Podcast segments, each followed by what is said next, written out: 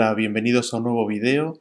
En la presentación de hoy vamos a estar viendo qué es lo que Elena G. de White creía respecto del amor de Dios, qué es lo que ella escribió. Vamos para ello a continuación a leer las citas al respecto. El sello de la deidad, manifestado en las páginas de la revelación, se ve en las altas montañas, los valles fructíferos y en el ancho y profundo mar las cosas de la naturaleza hablan al hombre del amor de su Creador. Por señales innumerables en el cielo y en la tierra, nos ha unido consigo. Este mundo no consiste solo en tristeza y miseria. Dios es amor está escrito en cada capullo que se abre, en los pétalos de toda flor y en cada tallo de hierba. Aunque la maldición del pecado ha hecho que la tierra produzca espinas y cardos, hay flores en los cardos y las espinas son ocultadas por las rosas. Todas las cosas de la naturaleza atestiguan el cuidado tierno y paternal de nuestro Dios y su deseo de hacer felices a sus hijos.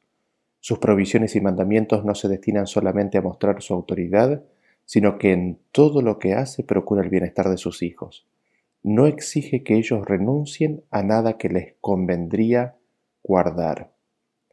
Esta cita se encuentra en Patriarcas y Profetas en la página 649. Lo que me llama la atención es de que el sello de la deidad es el amor del Creador para con el hombre. Ese es el sello de la deidad, ¿no es cierto? Eh, nos dice que el deseo de Dios es hacer felices a sus hijos y que todas sus acciones es o son en procura del bienestar de ellos. Sigamos leyendo la siguiente cita que se encuentra en la revista Signs of the Time del 13 de julio de 1904. Dice así, el amor de Dios es una cadena áurea que, uno, que une consigo mismo a los finitos seres humanos. Este amor supera el entendimiento. Ninguna ciencia puede definirlo o explicarlo. Ninguna sabiduría humana puede sondearlo. Los padres aman a sus hijos, pero el amor de Dios es más grande, más amplio, más profundo de lo que le es posible al amor humano ser. Todo el amor paternal que ha descendido generación tras generación a través del canal de los corazones humanos, toda la ternura que ha surgido en los hijos de los hombres, son tan solo un pequeño arroyo ante el océano limitado cuando es comparado con el amor infinito e inagotable de Dios. La lengua no lo puede declarar, la pluma no lo puede delinear. Un par de párrafos, un párrafo más abajo sigue diciendo, el amor humano puede cambiar, el amor de Dios no conoce el cambio. Porque los montes se moverán y los collados temblarán, pero no se apartará de ti mi misericordia, ni el pacto de mi paz se quebrantará, dijo Jehová, el que tiene misericordia de ti. Isaías 54:10. Las circunstancias pueden separar a los amigos, las amplias aguas del océano pueden rodar entre ambos, pero ninguna circunstancia ni distancia nos pueden separar del amor de Dios. Estoy seguro, dijo Pablo, de que ni la muerte ni la vida, ni ángeles, ni principados, ni potestades, ni lo presente, ni lo porvenir, ni lo alto, ni lo profundo, ni ninguna otra cosa creada nos podrá separar del amor de Dios que es en Cristo Jesús, Señor nuestro. Romanos 8, 38 y 39. Muy interesante esta cita. Me llama, me llama la atención de que todo el amor acumulado y transmitido generación a generación eh, en la humanidad es tan solo un pequeño rollo ante el océano ilimitado del amor infinito e inagotable de Dios y de que ese amor no conoce cambio. Ese amor es em, irrestricto, es eh, sin condicionamientos. Leamos la siguiente cita que se encuentra en Alza tus ojos, la página 147 dice, como está claramente revelado en la palabra, la gran apostasía comenzó originalmente con la negación del amor de Dios. Entonces se hizo provisión para que los hombres caídos pudieran tener una poderosa revelación del amor de Dios. y la oportunidad de volver a su alianza con Jehová. Porque de tal manera amó Dios al mundo que ha dado a su Hijo unigénito, para que todo aquel que en él cree no se pierda, mas tenga vida eterna. Juan 3:16. Pongo mi vida por las ovejas, dice Cristo, Juan 10:15. El pan que yo daré es mi carne, la cual yo daré por la vida del mundo. Juan 6:51. Aquí está la revelación del poder eficaz capaz de salvar hasta lo sumo. Dios es luz y amor. Eh, ella dice que la gran apostasía comenzó con la negación del amor de Dios y la vincula inmediatamente con la caída del hombre. Y dada la negación del amor, se hizo necesaria una poderosa revelación del amor de Dios para que, para que el hombre pudiera volver a tener la oportunidad de estar en alianza con Jehová. Vamos a leer la siguiente cita que se encuentra en el deseado de todas las gentes en la página 33 y 34. En el cielo, Satanás había odiado a Cristo por la posición que ocupara en las cortes de Dios. Le odió aún más cuando se vio destronado. Odiaba a aquel que se había comprometido a redimir a una raza de pecadores. Sin embargo, a ese mundo donde Satanás pretendía dominar, permitió Dios que bajase su Hijo, como niño impotente, sujeto a la debilidad humana le dejó arrostrar los peligros de la vida en común con toda alma humana, pelear la batalla como la debe pelear cada hijo de la familia humana, aun a riesgo de sufrir la derrota y la pérdida eterna. El corazón del Padre humano se conmueve por su Hijo. Mientras mira el semblante de su hijito, tiembla al pensar en los peligros de la vida. Anhela escudarlo del poder de Satanás, evitarle las tentaciones y los conflictos. Mas Dios entregó a su Hijo unigénito para que hiciese frente a un conflicto más acerbo y a un riesgo más espantoso, a fin de que la senda de la vida fuese asegurada para nuestros pequeñuelos. En esto consiste el amor. Maravillaos, oh cielos, asómbrate, oh tierra. Tremenda esta cita, ¿no? Nos dice que Dios permitió, ¿no? Que bajase su Hijo y que estuviera sujeto a la debilidad humana. Lo dejó arrostrar los peligros de la vida común, aún al riesgo pelear una, la batalla de la vida que todo hijo de la familia humana tiene que pelear, aún a riesgo de sufrir la derrota y la pérdida eterna. Ese riesgo era el riesgo más espantoso, dice. Y me gustaría enfocarme un poquito en la palabra riesgo. ¿Qué es lo que nos dice la palabra riesgo? de que no hay certeza, de que no hay un 100% de garantía de seguridad del resultado final del conflicto. Lo que ella está diciendo en esta cita es de que existía el riesgo de la derrota, de que existía el riesgo de la, de la pérdida eterna del Hijo de Dios. Y es justamente ese riesgo espantoso, en forma conjunta con la exaltada, exaltadísima posición del Hijo de Dios en el cielo, comparada con la condición de criatura humana, de la raza, de criatura de la raza humana, es lo que constituye el amor. En esto consiste el amor. El amor consiste en la posición exaltada y en la humillación y en el riesgo espantoso eh, eh, de derrota y de sufrir la pérdida eterna que enfrentó el Padre y que enfrentó en forma personal y directa el Hijo de Dios. En esto consiste el amor. Veamos la siguiente cita en Testimonios para la Iglesia Tomo 7, la página 140. Dice así, cuando Dios dio a su Hijo al mundo, dotó a la humanidad de riquezas imperecederas, en comparación con las cuales Nada son en absoluto todos los tesoros amontonados por los hombres de todos los tiempos. Al venir a la tierra, Cristo se presentó a los hijos de los hombres con el amor acumulado durante la eternidad, y ese tesoro es el que nosotros, por nuestra comunión con Él, debemos recibir, dar a, conocer e impartir a otros. Tremendo, ¿no? Cristo cuando vino, vino con el amor acumulado de toda la eternidad. Y en eso consisten las riquezas imperecederas. Ese es el tesoro, ¿no? Veamos la siguiente cita que se encuentra en Youth Instructor del 29 de julio de 1897. Dice así. En cada precepto que enseñó Cristo estaba exponiendo su propia vida. La santa ley de Dios fue magnificada en este representante viviente. Era el revelador de la mente infinita. No presentó sentimientos u opiniones vacilantes, sino verdaderas puras y santas. Todo aquel que es de la verdad dijo, oye mi voz. No ha construido muros de separación tan altos que las naciones de la tierra no puedan ser bendecidas con sus portadores de luz, sus representantes. Él invita a los hombres a que se aproximen y contemplen de cerca a Dios mismo, en el infinito amor allí expresado, porque de tal manera amó Dios al mundo, que ha dado a su Hijo unigénito para que todo aquel que en él crea no se pierda, mas tenga vida eterna. Tanto amó él al mundo que no pudo dar nada que sea menos.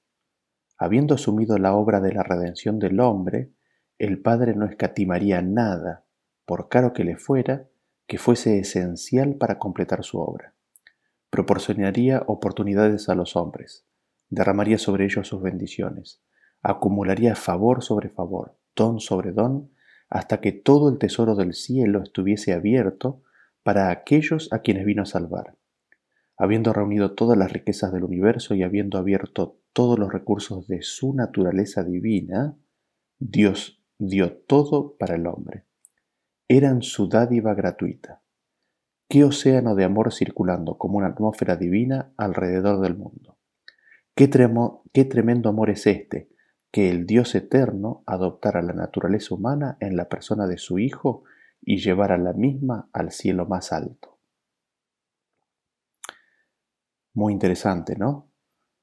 Cristo era el revelador de la mente infinita. Y lo que dice es que en esa revelación que Cristo da de Dios, Él invita, Cristo invita a los hombres, y con eso está diciendo que Dios lo está haciendo también, ¿no?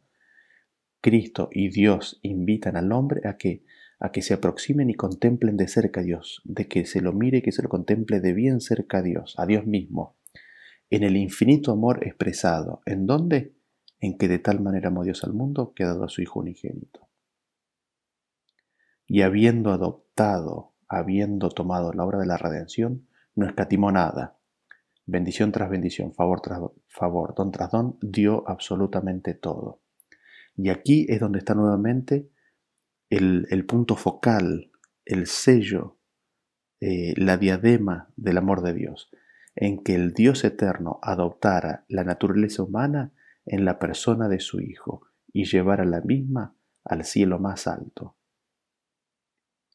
Vamos a continuación a leer la siguiente cita, que esta es un poquito más larga. Se encuentra en Testimonios para la Iglesia, tomo 5, en la página 690. Eh, va desde la página 690 hasta la página 692. Dice así, Cristo vino para revelar a Dios al mundo como un Dios de amor, lleno de misericordia, ternura y compasión. Las densas tinieblas con que Satanás había tratado de rodear el trono de la divinidad fueron disipadas por el Redentor del mundo, y el Padre volvió a quedar manifiesto a los hombres como, como la luz de la vida. Cuando Felipe pidió a Jesús, muéstranos al Padre y nos basta, el Salvador le contestó, ¿tanto tiempo ha que estoy con vosotros y no me has conocido, Felipe?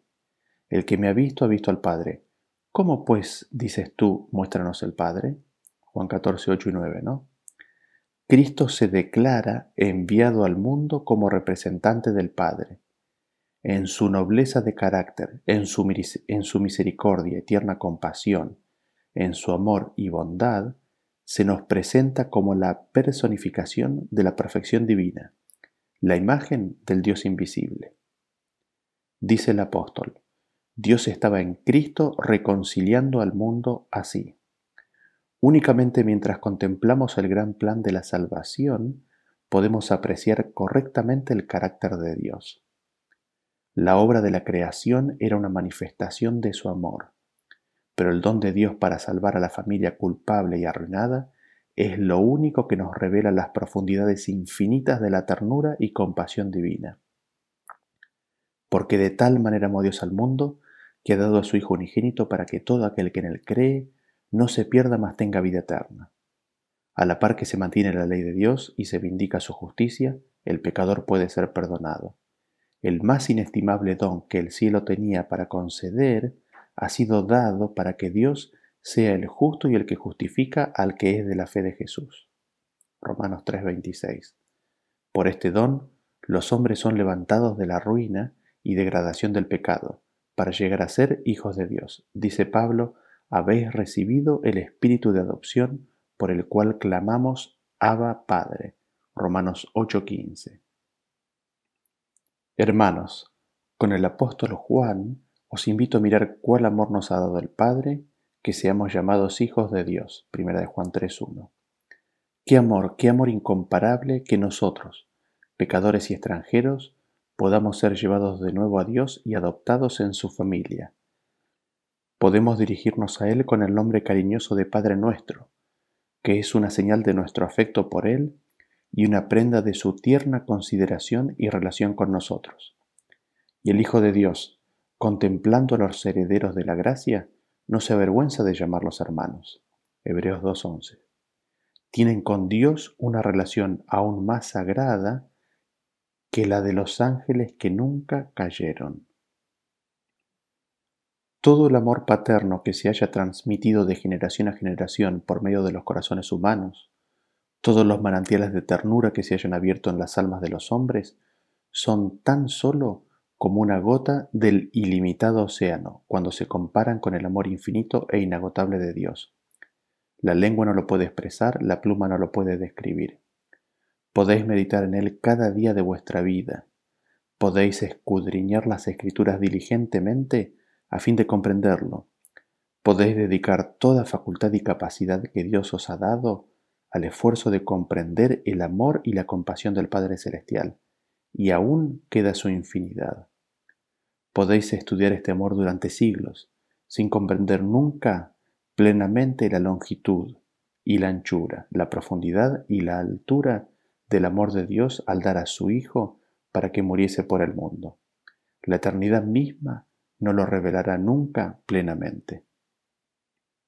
Sin embargo, cuando estudiamos la Biblia y meditamos en la vida de Cristo y el plan de redención, estos grandes temas se revelarán más y más a nuestro entendimiento, y alcanzaremos la bendición que Pablo deseaba para la iglesia de Éfeso cuando rogó, el Dios del Señor nuestro Jesucristo, el Padre de Gloria, os dé espíritu de sabiduría y de revelación para su conocimiento alumbrando los ojos de vuestro entendimiento para que sepáis cuál sea la esperanza de su vocación y cuáles las riquezas de la gloria de su herencia en los santos y cuál aquella supereminente grandeza de su poder para con nosotros los que creemos.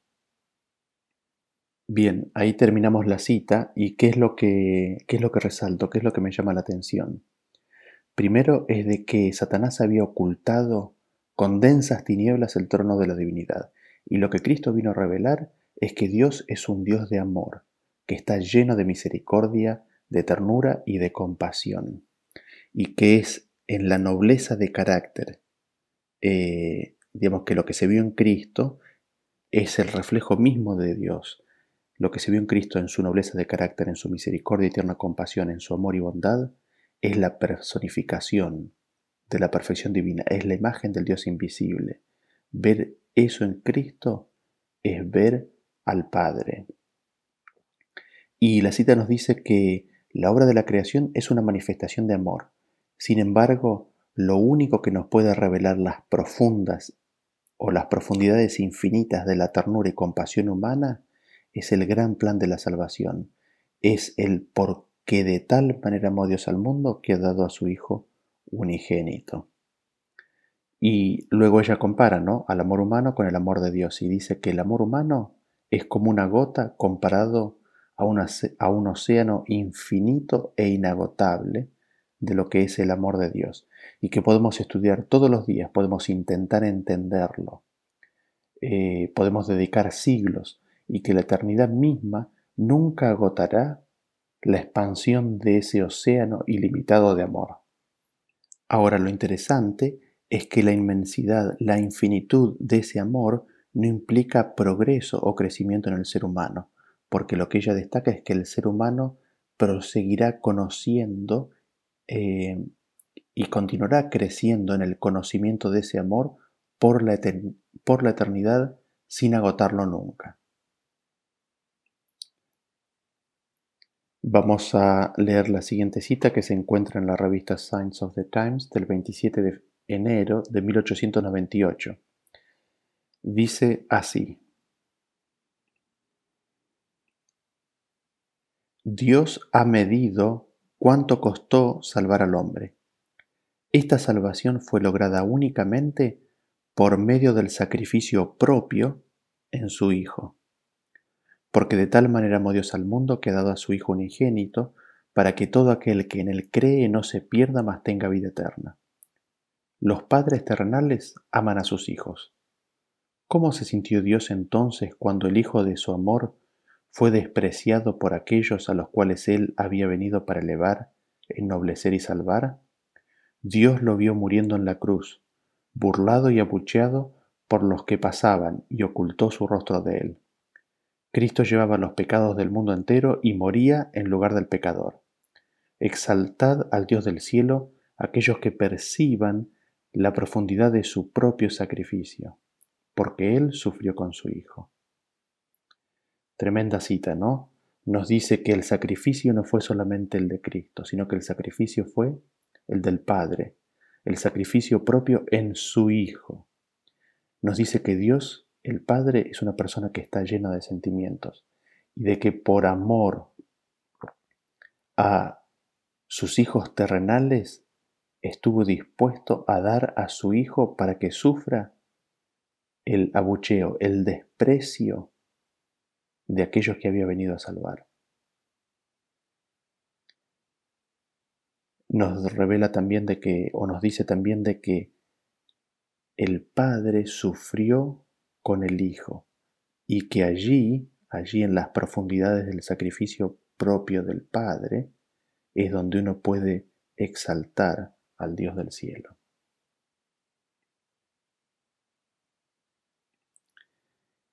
Y leamos la siguiente cita que se encuentra en la Review Herald del 30 de septiembre de 1909. Dice así, la paternidad de Dios nos es dada en el don de Jesucristo. Y así como Dios fue uno con su Hijo unigénito, así también tendrá a sus hijos terrenales uno consigo mismo. Y aquí vemos que ella salta a las consecuencias naturales de la manifestación de la revelación de Dios en la entrega de su Hijo. ¿Por qué? Porque al darnos a su Hijo, nos da su paternidad, se nos revela como nuestro Padre. La paternidad de Dios nos es dada en el don de Jesucristo. ¿Y qué es lo que nos dice eso?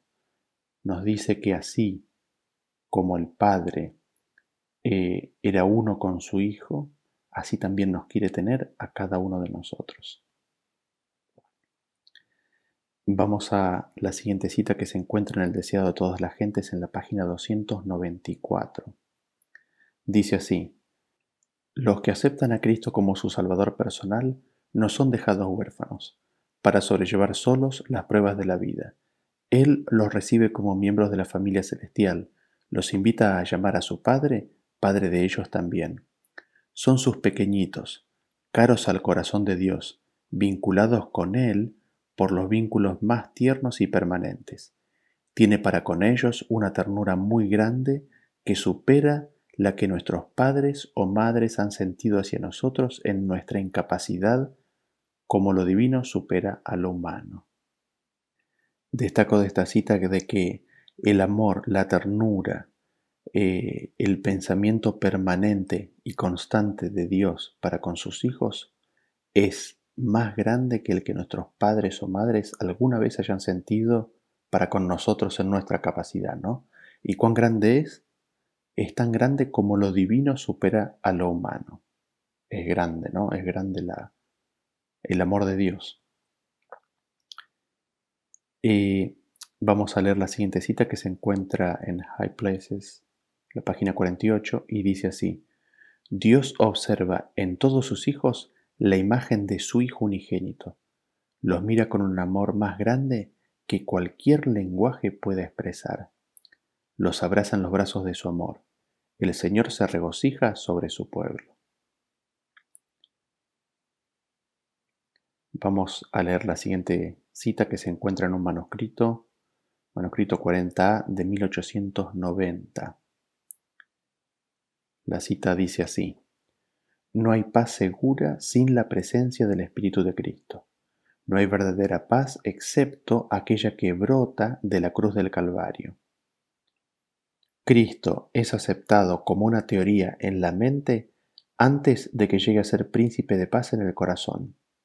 Para que pueda llegar a ser el príncipe de paz en el corazón, Él nos ha prometido impartirnos su espíritu. Él dijo, no os dejaré huérfanos. Juan 14, 18. El consuelo del amor de Dios es derramado sobre nuestros corazones por el don del Espíritu Santo. La medida del amor de Dios para con el hombre se encuentra en Cristo. Él es el medio por el cual el conocimiento del amor de Dios es impartido Juan escribió, porque de tal manera amó Dios al mundo, que ha dado a su Hijo unigénito, para que todo aquel que en él crea no se pierda, mas tenga vida eterna. Juan 3:16. Tanto nos amó Dios que nos ha dado a su bien amado Hijo. No es que Él dio a Cristo y luego nos amó, sino que mientras aún éramos pecadores, Cristo murió por nosotros como una manifestación de la compasión del Padre. Interesante cita, ¿no? Eh, nos dice nos dice que el Padre tuvo gran compasión por nosotros y por esa causa dio a Cristo. No es que la ira del Padre tenía que ser apaciguada y en vez de satisfacer su ira con la humanidad, lo hace con su Hijo. No dice eso, lo que nos dice es que cuando nosotros éramos pecadores, porque nosotros éramos pecadores, el Padre se compadeció de nosotros y porque el Padre se compadeció de nosotros, entonces envió a su Hijo.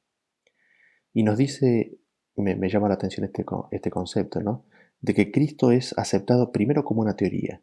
Primero tiene que ser aceptado como una teoría en la mente, pero eso no es suficiente para que haya paz.